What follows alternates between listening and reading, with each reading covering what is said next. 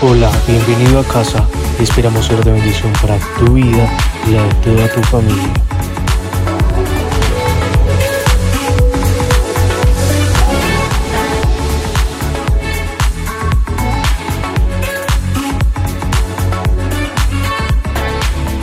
Entonces, ¿cuántos quieren ser felices? Gloria a Dios. Entonces, yo creo que todo ser humano quiere ser feliz, ¿cierto? Porque hay personas que se suicidan porque no son, diga, felices. No son felices, no están contentos. Me, tienen que disculpar que monte por acá con el pie, ¿cierto? Pero me tengo que sostener de algo bueno. Entonces, Dios no te va a compartir a ti con nadie. Dígale que está a su lado. Dios es celoso. Dios es celoso. Muy celoso. Él no nos comparte con nadie. Imagínense una cosa y una clave que les doy. Ni siquiera en pareja nos, nos, nos comparten. Porque es que el amor de Dios es tan diferente al amor en pareja, ¿cierto? Está el amor ágape, que es el amor perfecto de Dios, ¿cierto? Pero está el amor eros, que es el amor romántico, que es el amor que nosotros tenemos en pareja.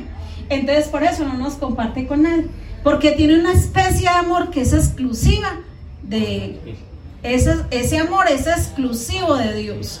Nosotros siempre, si tenemos como pareja a Dios de primero, siempre en todo lo que hagamos y en todo lo que emprendamos nos va a ir dígale que es a su lado, súper bien, súper bien.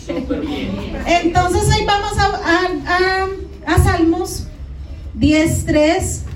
Porque el malo se jacta del deseo de su alma, bendice al codicioso y desperdicia, desprecia a Jehová. El malo, por la altivez de su rostro, no busca a Dios. No hay Dios en ninguno de sus pensamientos. Bueno, dice que no hay Dios en ninguno de sus pensamientos, porque sabe, no le interesa. Ellos piensan que sin Dios uno puede ser feliz. Dios nos creó a nosotros en un diseño perfecto y ese diseño perfecto fue que introdujo en nosotros algo de Él. Cuando nosotros nos apartamos de Dios, el ser humano nunca va a ser feliz. La felicidad plena sola la trae Dios. Eh, yo escuché muchos comentarios de personas que alrededor mío eh, en el matrimonio de Giancarla comenzaron a decir, uy, esto parece como un cuento de hadas. Uy, eso tan hermoso. Otras personas decían, eso es como, como si uno estuviera en el cielo. ¿Cómo será cuento? Estamos en el cielo. así eran los... ¿Cómo será? Si esto es así, entonces, ¿cómo será en el cielo? No, son, va a ser hermosísimo. Entonces, de verdad que, que la santidad y la pureza eh, hace que el ser humano se sienta pleno y es tan perfecto y tan hermoso las cosas de Dios que eso trae una felicidad que usted como que no se la cree, es como usted como que pellizque, esto sí lo estaré viviendo o será que esto no es real. Eh, no se cansa uno como de pensar y eso no dándole vueltas a las cosas. Eh, a veces decimos que no, que no vinimos sino a la tierra a sufrir nomás, ¿cierto? Eso se escucha mucho de muchas personas pero no todo es sufrimiento si nosotros nos guardamos y si le damos la gloria y la honra a Dios en todo momento. Seguro que nos va muy bien. Tantas honras porque la palabra de Dios dice que Dios al que honra, honra. Entonces, si alguien honra a Dios, esa honra les de vuelta. Esa honra les de vuelta. Yo me sentía tan privilegiada a la edad que tiene Giancarla, ¿cierto? Y que se estuviera casando, guardada para Dios y para su esposo, ¿cierto? Para el que fuera a ser su esposo. Eh, me sentí tan honrada, nadie me lo dijo, pero yo a mí como que los ángeles venían y me decían el oído, es el fruto de tu esfuerzo, de, darle lo mejor, de, de inducirlos a mis caminos, ¿cierto? De inducirlos a los caminos del Señor, de mostrarles siempre el amor de Dios y sobre todo enseñarles a que guardaran el corazón, ¿cierto? Que yo creo que es los regalos más grandes que los padres a uno le pudieran dar. Mire que usted encuentra cantidades de versículos donde dice, ahorita vamos a encontrar uno dentro de los que vamos a leer. Y del Dios de sus padres, por ejemplo, el anticristo, no hizo caso, ¿cierto? Impresionante eso, o sea, que quiere decir que eso influye mucho, ¿cierto? En la parte espiritual de uno, en la vida espiritual. Entonces vamos a Deuteronomio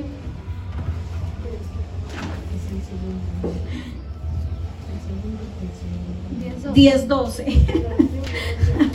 Deuteronomio 10, 12. Ahí vamos a encontrar cuatro claves para ser felices. Diga, cuatro claves Cuatro claves para ser feliz. para ser feliz. Listo. Ahora pues, Israel, ¿qué pide Jehová tu Dios de ti? Sino que temas a Jehová tu Dios, que andes en todos sus caminos y que lo ames y que sirvas a Jehová tu Dios con todo tu corazón y con toda tu alma.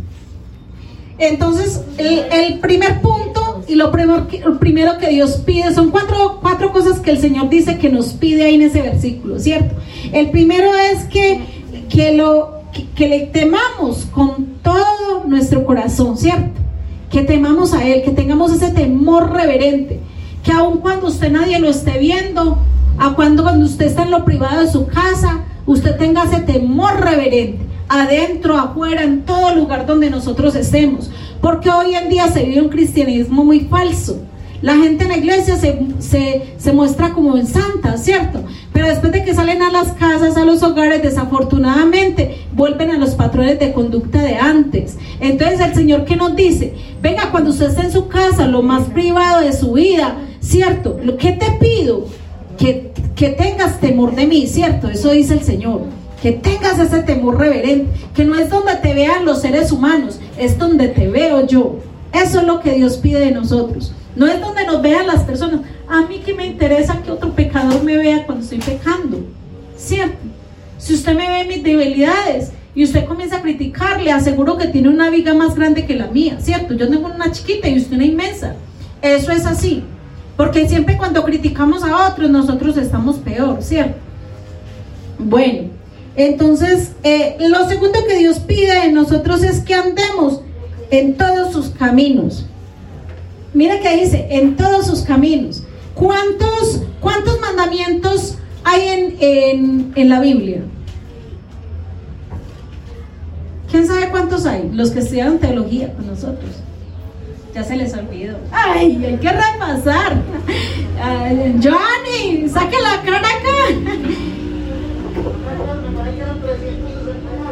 Entonces esos 300 y pico fueron reducidos a 10. Pero cuando Jesús estuvo en la tierra, no lo redujo a dos. A dos. Primero, amarás al Señor tu Dios con toda tu alma, con toda tu mente y con todo tu corazón. Segundo, amarás a tu prójimo como a ti mismo.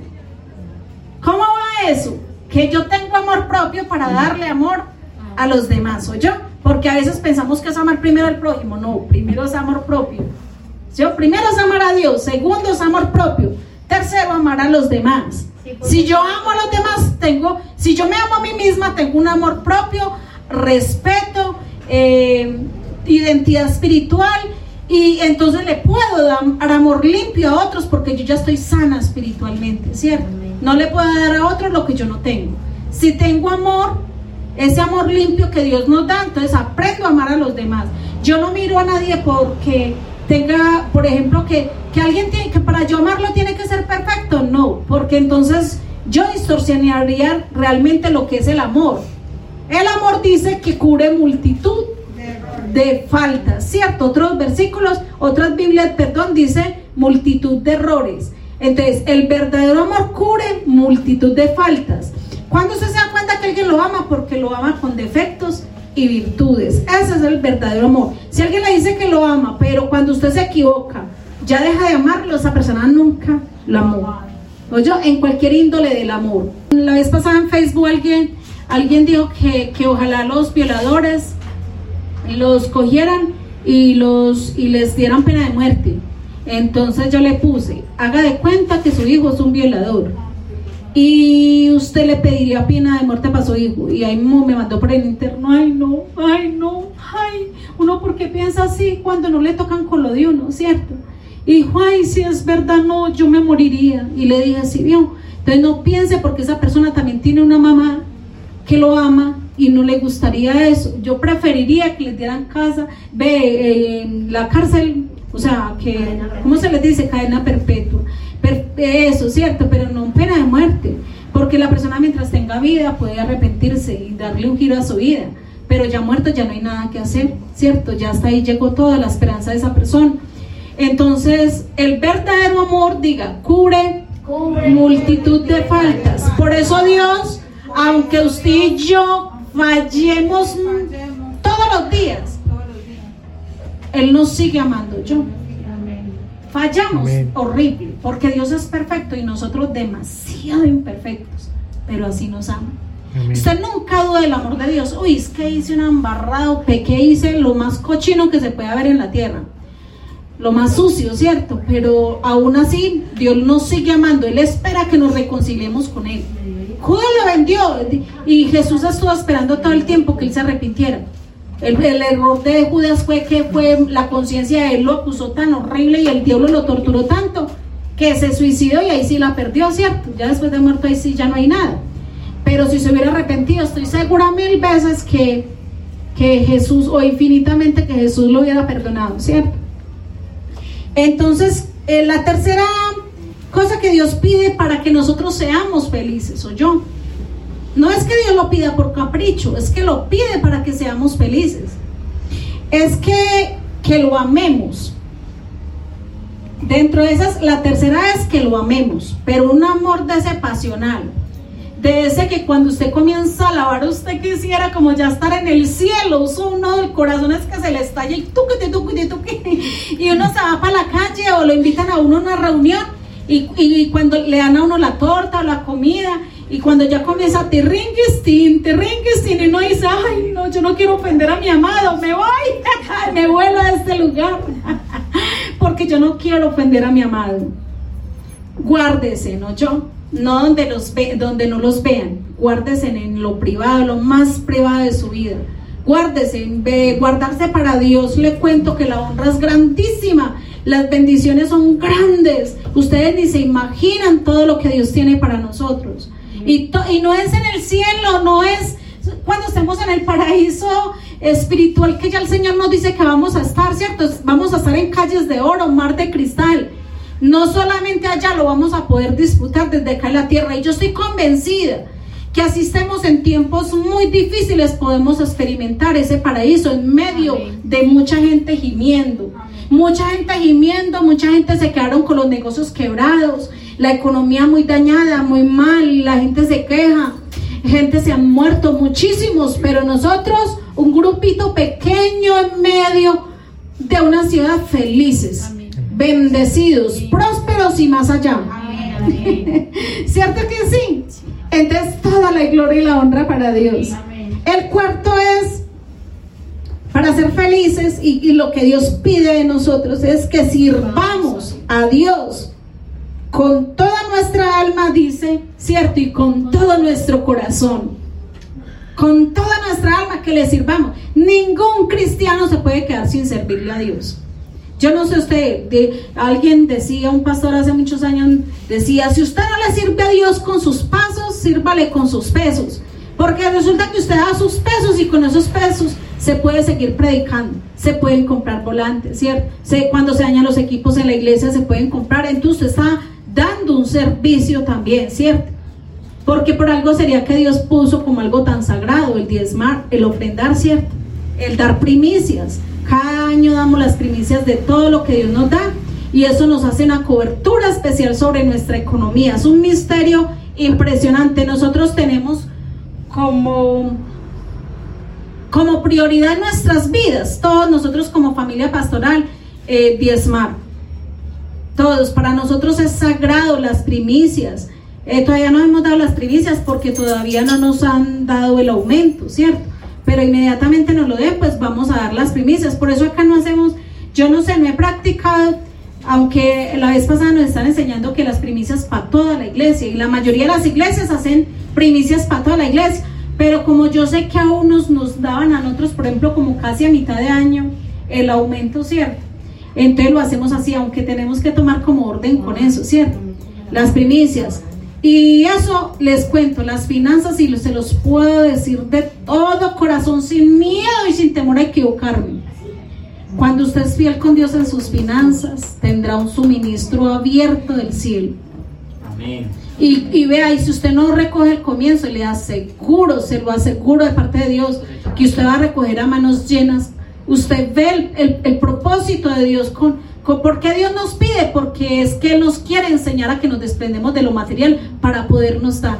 Sanarnos el corazón con las cosas materiales. Que no nos aferremos a nada material, sino que estamos sueltos para podernos llenar las manos. ¿Cuántos lo creen? Amén, amén. Bueno, entonces eh, eh, es hermoso. Entonces mirando ese versículo, eh, ese versículo que dice que le sirvamos a Dios con toda nuestra alma y con todo nuestro corazón. Eh, me, me puse con mi esposo porque él me estaba leyendo la Biblia, porque yo le dije, amor, estoy encartada, no he podido sacar los versículos y no he podido repasar la prédica porque no lee, no, las letras no las veo, las veo que se mueven así, no soy capaz. Y ni con la lupa era capaz. Entonces él se sentó a un lado y me co- cogió la Biblia y comenzamos a sacar el tema, ¿cierto? Los dos. Gloria a Dios porque los dos somos complemento. Y entonces, eh, cuando llegamos a la parte del alma, entonces que le sirvamos a Dios con todo el alma. ¿Sabe qué significa alma? En la Biblia el, alma que representa la sangre, ¿sí sabía? El alma está contenida en la sangre. Y dice mi esposo, amor, acuérdese que alma es sangre. Yo, ay, sí. Y yo dije, sí, el alma está contenida en la sangre del ser humano. O sea, que dice que hasta con la sangre le sirva. Si es posible, demos nuestra sangre. ¿Usted sabía que hace poco mataron varios pastores? En plena pandemia mataron varios pastores. Unos los mataron a bala. Impresionante, ¿cierto? Y el Señor nos dice que hasta allá, hasta allá, hasta que aún perder la vida, le sirvamos por causa del nombre de Él. Y una vez se le da miedo que irse a predicar por esta puerta que le tiren desde la puerta en la cara.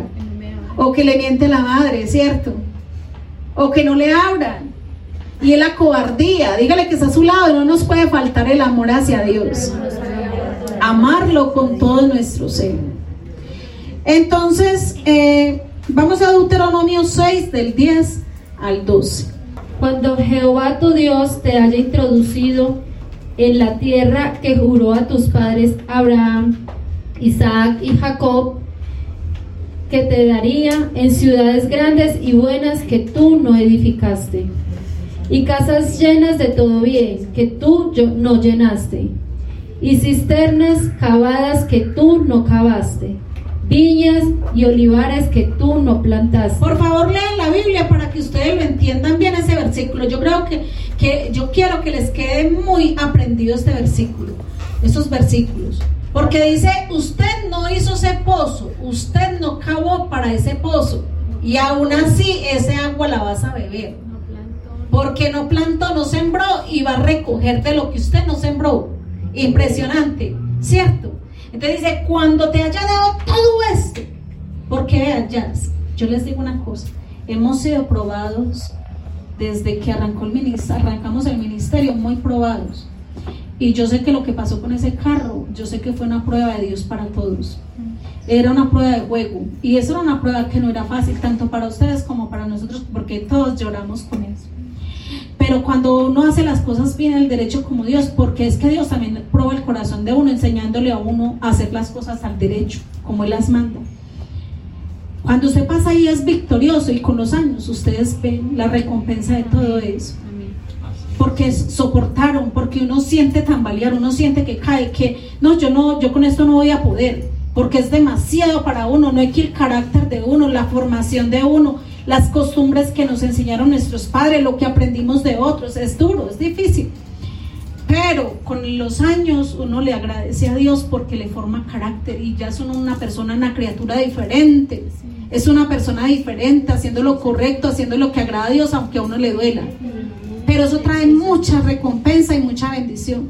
Con los años uno dice, uy, pasamos tiempos duros, pero eso consolida y hace más fuerte la relación entre, entre pastores y, y líderes, entre la iglesia y los pastores. Eso nos fortalece más y nos enseña a amarnos más en las pruebas, porque ahí es donde se fortalece todo. Cuídate de no olvidarte de Jehová, que te sacó de la tierra de Egipto, de casa de servidumbre. Cuídate, ¿cierto? Porque de dónde nos sacó el Dios, diga, de servidumbre. ¿Cómo éramos? Diga, esclavos.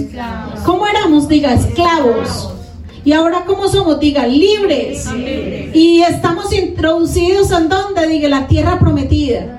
Ya el Señor nos lleva en camino. Mira, somos probados, pero le cuento que cuando Dios comienza a, hacer el a abrir el suministro, usted, usted, usted como que parece como si le hubiera metido una inyección de anestesia, porque usted no se las puede creer. Usted es como que pellizqueme, que estoy viviendo esto, ¿cierto? Tan sobrenatural. Yo la verdad que y a veces se me va hasta el sueño de pensar y pensar y yo, ay Dios mío, cómo nos asombra, ¿cierto? Y yo digo, ¿y si eso saca en la tierra, cómo será? Cuando estemos con Él, ¿usted se imagina eso cómo va a ser? No, es que es indescriptible, ¿cierto? Entonces, yo no sé, de pronto acá muchos no entienden. Eh, entonces, algo que yo veo que mucho el Señor nos habla en la Biblia es que Mire, vea, el primero pacta con el hombre, nos dice, le voy a dar esto, le voy a dar aquello, le, cantidades de cosas comienza a prometernos. Pero algo que es muy hermoso de Dios es que Dios no es hombre para que mienta, ni hijo de hombre para que se arrepienta. Él prometió, diga, él cumple. Él cumple. Él cumple, él prometió, él cumple. Entonces, el cuando llega el cumplimiento de las promesas, es una cosa tan aterradora porque usted se, se siente como viviendo no acá en la tierra, sino ya en el cielo, estando acá en la tierra.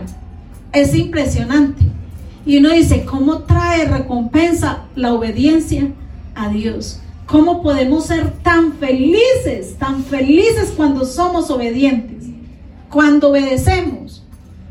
Qué bueno que nosotras, nuestra descendencia, los podamos criar a ellos con todo el amor hacia Dios, con toda la entrega. Que ellos lleguen ya a la adulta y la gente lo, se le arrima a uno y lo felicito por su hijo, ¿cierto? Ay, qué belleza de hijos los que usted tiene, esa edad que tienen ellos y cómo se han guardado así. A mí se me arrima y yo digo, es honor de Dios.